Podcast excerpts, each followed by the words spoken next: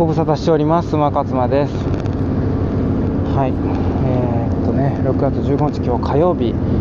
えー、現在7時半。朝の7時半ですね。こうあの隅田川沿い最近はですねちょっと聞こえていると思うんですけれどもね。あのボートといいますか何でしょうかね。この貨物を運ぶものですかね。貨物というか荷物運ぶ。貨物船。たいなものがですねまああの往来しているんですね。この時間にだからこういうこう、えー、音がね聞こえることっていうこのその貨物船をこう見ることが結構まあ、最近多いんですよね。なのでちょっとねそういう音がちょっとどうしても入ってきてしまうのがちょっとねまあ収録している方としてはちょっとね残念なんですけどまあこれねあの何か、えー、世のため人のためになるようなことをされてらっしゃるのでね。まあそこら辺もねはい、えー、仕方がないのかなということなんですけれども。えーとですねまあ今日はですね先ほどあのスタンド FM の方でもねちょっとお話ししたんですけど、まあ、うちの飼い犬ですね。あのちょっとコンちゃんがですね ちょっともう信じられないようなものを口にしてしまってるんじゃないかなっていうもうすでにもう食べてですね胃の中にあるんじゃないかなっていう心配を今実はしているっていうわけなんですね。はい。まあ、それを何なのかっていうことなんですけど その答えは簡単でして蚊取り線香なんですね。今日ちょっと朝ですねあのそのどうもですね今いつもこんちゃんがこうねあの自分の陣地としてですねあのまあ、えーと、休憩をするようなね、まあ、場所。まあ、犬のこうソファーみたいなね、えー、感じですかね。まあ、そこにですねあのまああれですよね。こんちゃん。のそのあその、まあ、陣地エリアソファーの辺りでちょっと緑色のもの緑色の破片というかかけらを見つけましてですね。なんじゃこれと思ってたらあのー、昨日つけてた家でつけてた蚊取り線香だったっていう。だからですねこの蚊取り線香もですねやっぱこうね床に置いてねあのつけるんですけどまああの折れてたんでしょうね。それでその折れてたかけらをおそらくですね自分のソファーのエリアに持ってきていつもですねやっぱねなんかこうえっ、ー、とやすえっ、ー、とね食べる時ですね。あの特にその時間のかかるものを食べるときは必ずそこにね自分のそのソファーのところに持ってくる。でこう他の人に邪魔されないようにこう食べるっていう習慣がこの犬はあるわけなんですけどね。こんちゃん。はいこんちゃん、はい、今ねあのこんちゃんのお散歩中なんですね。そうそういうのがございましてでそれでですねあのー、おそらくそうやって持ってきてあのそのかけらをでそれをこうこれ食べ物なのか何なのかっていう、まあ、食べ物やと思って持ってきてるんですけどこで確認して食べ物じゃなかったからっていうことで吐き出してるからその緑色がねあの散らばってたというふうに思うんですがこれもねだからそのかけら少もしもしかするとちょっとこうかけらは1かけらぐらいはこう胃の中に入れてる可能性もねあるっていうこれいついつそれをしたかっていうのがわからないんですよ。昨日の夜もすでに行っていたのかそれとも今日の朝私が見てないうちにの一瞬の隙を狙ってそういったことをやっていたのかっていう。本当にねちょっとそこら辺が心配だなっていうことではあるんですけれども、えー、まあねちょっと様子を見ていきたいなと。これでちょっと数時間してちょっと容体がおかしくならないことを本当に祈りつつですね、まあ、この収録に臨んでいるそしてこの朝のウォーキングを行っているということであるんですよね。でですね、あのー、まあちょっとですね気持ちを入れ替えまして、えー、今日お話ししたいことそれはですね、あのー、やっぱこう最近、え健康にまつわる、え新しい、え新しいというか、まあ、有益な、え情報をですね、え3つほど私は勉強いたしました、まあ、本を読む本を読んだり YouTube を見たりあとはネットで調べたりっていうようなことを、まあ、やりましてですね、はい、でそれでこう、えー、ちょっとねこれを記事にしてアウトプットしようかなっていうふうに思ってます。もしくは記事とかあとはその動画ですね。にしてこうアウトプットしていこうかなっていうふうに思っているわけなんですけれども あの3つほどございまして。まあ3つというか4つかな。うん。1つはですねえー、っと内臓を、えー、内臓温度ですね、えー、体温ではなくて、え内臓の方の温度、えについて。まああの後でね、えそれぞれについて少しずつ解説していくんですけど内臓の温度。でそれから次、えー、とですね、発酵性食物繊維、まあ、私ね食物繊維はすごく大事ですよと、ね、腸内環境を良くしていくよっていう意味で言ってますけどね、まあ、この発酵性っていうね水溶性とか不溶性っていうのはね聞いたことあるけど発酵性っていう新しいワード。これ多分造語だと思うんですけどね。でそれから、えー、背骨コンディショニングですね。これはだからその運動の方の世界になってきますけれどもでこの食事運動睡眠シウスこの3筆のうちの、えー、運動ですね。はい。それからあとはですねえーと、ヘモグロビン A1C、まあ、これですね、まあ、ヘモグロビン A1C っていうのはその糖尿病かどうかっていうのを、まあ、判断する一つの、えー、基準になるようなものですね。はい、で最近はちょっとここら辺についてですね、まあえー、いろいろ調べている段階。いろんなことが分かってきた。ということなのでこれをね少しずつまああの分かりますねこのえー、っと番組というか、えー、このポッドキャストの方でお話しするかもしれませんしもしかするとスタンド FM になるのかもしれませんけれども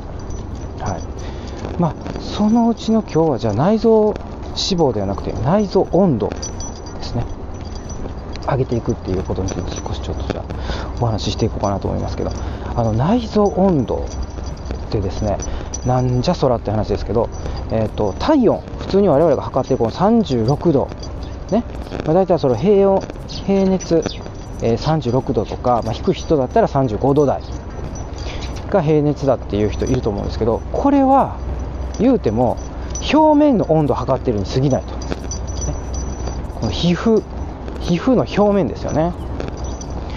はい、で、えー、要はだから内臓の方ですからね。より深いというか中の方ですね。そっちの方は またあの温度が違うですね。だからその温度をこう体温として測ってるんじゃない体温というのはあくまでこの表面の温度ですよっていう話なんですね。で、表面の温度が高かろうが低かろうが、その、えー、内臓温度がですね、えー例えば、えー、低い人もいるやろうし高い人もいるということでちょっとこの内臓温度がどうなってるかっていうのはですね高いのか低いのかっていうのはなかなかこうどうやって判断するのですよね。で実際にいいと言われているのはその内臓温度の方が表面の体温よりも、高い状態、うん、だ例えば36度の平熱の人であれば37度とか、ね、38度ぐらいの内臓温度だと、まあ、ベストだということなんですよね。でこれを、えーと、精密にしっかりと測るとなると相当専その高価な、ね、専用の、えー、機器測定器で測らないといけないらしいのでこれはねまあその病院なのか、ね、専門専門医なのか、ね、そこらに行って実際に測らないとわからないということなんですそんなこと我々できませんのでじゃあどうするかっていうことなんですけどまずですねあの手を両手ね、えー、右と左ございますけれどもどちらでもいいのでどちらかを、えー、おへその上どちらかをおへその下下に、えー、当てていくと。そうするとですね、え、上にある手があったかいか下にある手の方があったかいかおへそよりも上があったかいか下があったかいかっていうことなんですね。これおへそより下があったかい場合っていうのは内臓温度が低い可能性が高いらしいんですね。もう私完全にねこっちに当たりまあの該当しました、えー、その内臓温度が、低いという方ですね。内臓温度がどうしてもちょっとこう低いとなるとですねあのやっぱこういろんな、ま、問題が起こってくるということなんですけれどもその問題は何か。いろんな問題とにかくいろんな病気ですね。メンタルに関わるようなこともそうですね。それからすごい似てるなと思います腸内環境ってすごい似てますね。やっぱり。温度が低いとえっ、ー、と、やっぱこう脂肪を溜め込む脂肪なんで、脂肪が何であるかって言ったら、脂肪はその、こう、体内の温度を調節するためのものでもあるんですよね。だからその内臓脂肪がね、多いっていうのはある意味、内臓の温度が下がってるんだよっていうことなんだと私は理解したんですよ。なるほどって。だから私ね内臓脂肪は一応その標準の範囲ではあるんですけどまあちょっと標準の範囲っていうのはねどうなんていう話なんですけどそのまあ体組成計によって違うのかレベルないなんか内脂肪ってレベルで表示されるんですよねレベル5 567だからその低いほどレベルが低いほど内臓脂肪があまりついてない、うん、で、まあ、レベル4とか5の人っていうのはねもう本当にあの内臓脂肪のレベルが低いと思っていいと思うんですけどこれが、えー、2桁になっていくとですねちょっと大変になる。私はもうちょっとこう8ぐらいから危険なんじゃないかなと思ってます。で私は7なんですよね多分ね8やったらギリギリセーフかもしれないです。8とか9とか。で10超えてきたらやばいっていう話。でも私はね実際7ですけど一応そのえっ、ー、と何ですか安全な範囲内ではあると言われているもののちょっと納得がいってないんですねもうちょっと低くてもいいんじゃないかなっていう。内臓脂肪っていうのはあればあるほどやっぱりそのいろんなあの病気につながっていく可能性があるというふうに言われているので内臓脂肪って、まあ、少なか少なすぎてもよくはないと思うんですね。例えばそのレベルが4以下3とか2とか1とかになってきても逆にやばいと思うんですけどだその456の範囲の中に入ってるとすごくいいと私はねまあ、これもあのその人によって違うんでしょうけど個人差あるんでしょうけどでちょっとねだからその7っていう数今レベル7なんですよ。それをちょっと6もしくは5にしたいと思いながらですねここに関してはあのそのまだまだ、えーと、達成ができてない。結構ね長いこと達成できてないんじゃないかなって。この7になってから1年ぐらいは経ってるような気がしますね。去年私多分ね10ひどい時に10超えてたのかな2桁。それがね徐々に徐々にこう下がってきましてね。それで7になりましたけれども。だからこれをやっぱりどうするんだって考えた時に一つの方法としてはやっぱね内臓脂肪ごめんなさい内臓温度を上げていくっていうことですね。だからその内臓脂肪内臓温度上げていくの中ではやっぱこの3筆私が言ってるよく言う3筆っていうのが食事運動水もうこれをもう愚直にやっていくっていうのがそうなんですけど、まあ、これをしっかりとやった上でさらにという場合ですねどうしたらいいかっていうことがまあ書いてありますけれども私はやっぱこう入浴、うん、この私のその産出のこのね、え健康ロジカルダイエットプログラムを私がやってる中にはやっぱり入浴しっかり入浴しましょうねっていうのを入れてるんですよ。でやっぱりその入浴の大切さっていうのはその本に書いてありましたね。だから、まあ、改めて入浴やっぱり大事やなって。私はその入浴はその睡眠の質を高めるために大事だなとも思ってましたけどその内臓温度を上げるっていうことにおいても、まあ、非常に大事。あとそれからまあもちろんですけど食事ですよね。食事運動ですね。まあ、だからその運動もあのやっぱり、えー、今私がこうやっているような、えー、ウォーキング、まあ、ウォーキングはもう本当に素晴らしいっていうことで、うん、なんですね。だからもうもう産出は間違いないんですけれどもそのじゃあ食事でねもうちょっと改善できるところはあるのかないのかっていうところで。そうするとですねあのこう長期的に1回や2回じゃダメなんですけど長期的に取ったら、えー、長期的にっていうのはその毎日ね少しずつ取っていったら効果があるよっていうのの一つが、えー、生姜、まあ、生姜はまああれじゃないですかもうメジャーというかみんな知ってますよね体を温める。ただこの生姜よりもさらにいいっていうのが揮発っていう香辛料の一つ。えー、っとなんかねそのあれ何でしたっけ？あのカプチーノについてくる香辛料。何でしたっけ？あれと胡椒の間ぐらいのなんかこう感じのあの香辛料みたいですね。えーと早速アマゾンでね調べましたけど。えロングペッパーとも言うらしいです。英語で。そのロングペッパーか飛発で、え、調べるとね出てくるんじゃないかなと思いますけど。ともスリランカ産の、えー、ものが売ってましたね。早速購入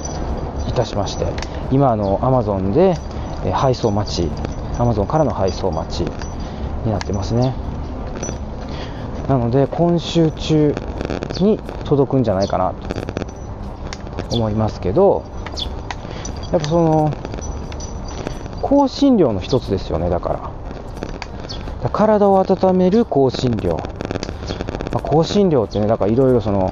あのあるあるじゃないですか。例えばレッドペッパー。七味。赤唐辛子とかね。あるじゃないですか。やっ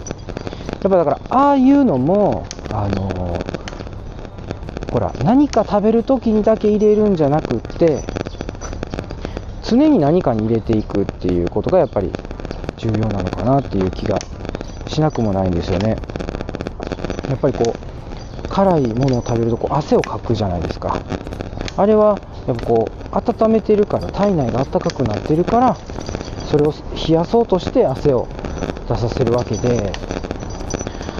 まあだからその、まあ、いろんなその香辛料がある中ですね。その揮発、ロングペッパーっていうのを紹介されてましたね、そのお医者さん、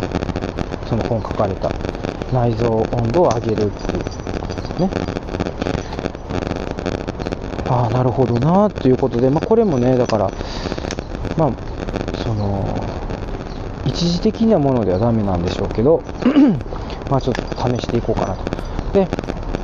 まあだからその毎日使っていくっていうことがこう大事になってくるのかなということなので、まあ、毎日、まあ、使っていこうというふうに思うんですけどそうすることによってこう内臓温度が上がってくるとやっぱ睡眠の質にもかなり影響してくるっていうふうに書いてましたね。ぐっすり寝れると。私もねそのぐっすりっていうのを体験してみたいですね。久しくやっぱり体験してないっていうのはやっぱり途中で起きる。でこの途中で起こされるっていうことが体温を上げることによってなくなる可能性があると、ね、なくなる可能性が高くなると。私はこう、まあ、仮説としてですよ。はい。しましたのでそれをこうちょっと証明していきたいやっぱだから内臓温度を上げていくための、えー、行動をこれから取っていく。でそれがその一つが、えー、お風呂にはしっかり入ると、これはもうあのとにかく守っていくもう毎日入浴っていうのはもう欠かしてはいけない。めんどくさいから今日はいいかっていうのをなるべくや減らしていくっていうことですね。夏だろうがもう冬だろうがもう関係ないです。入浴はもう毎日の習慣ですよということですね。はい。でそれからその食事の方ですね。あの生姜もいいらしいので別にあの生姜であの代用してもいいみたいなんですけどね。ただその長く続けていくという意味で生姜よりも、えー、揮発が非常にいいだからその揮発と生姜のその比較表みたいなのもあの出てましたね。だから 総合的に見て揮発がいいということなんですけど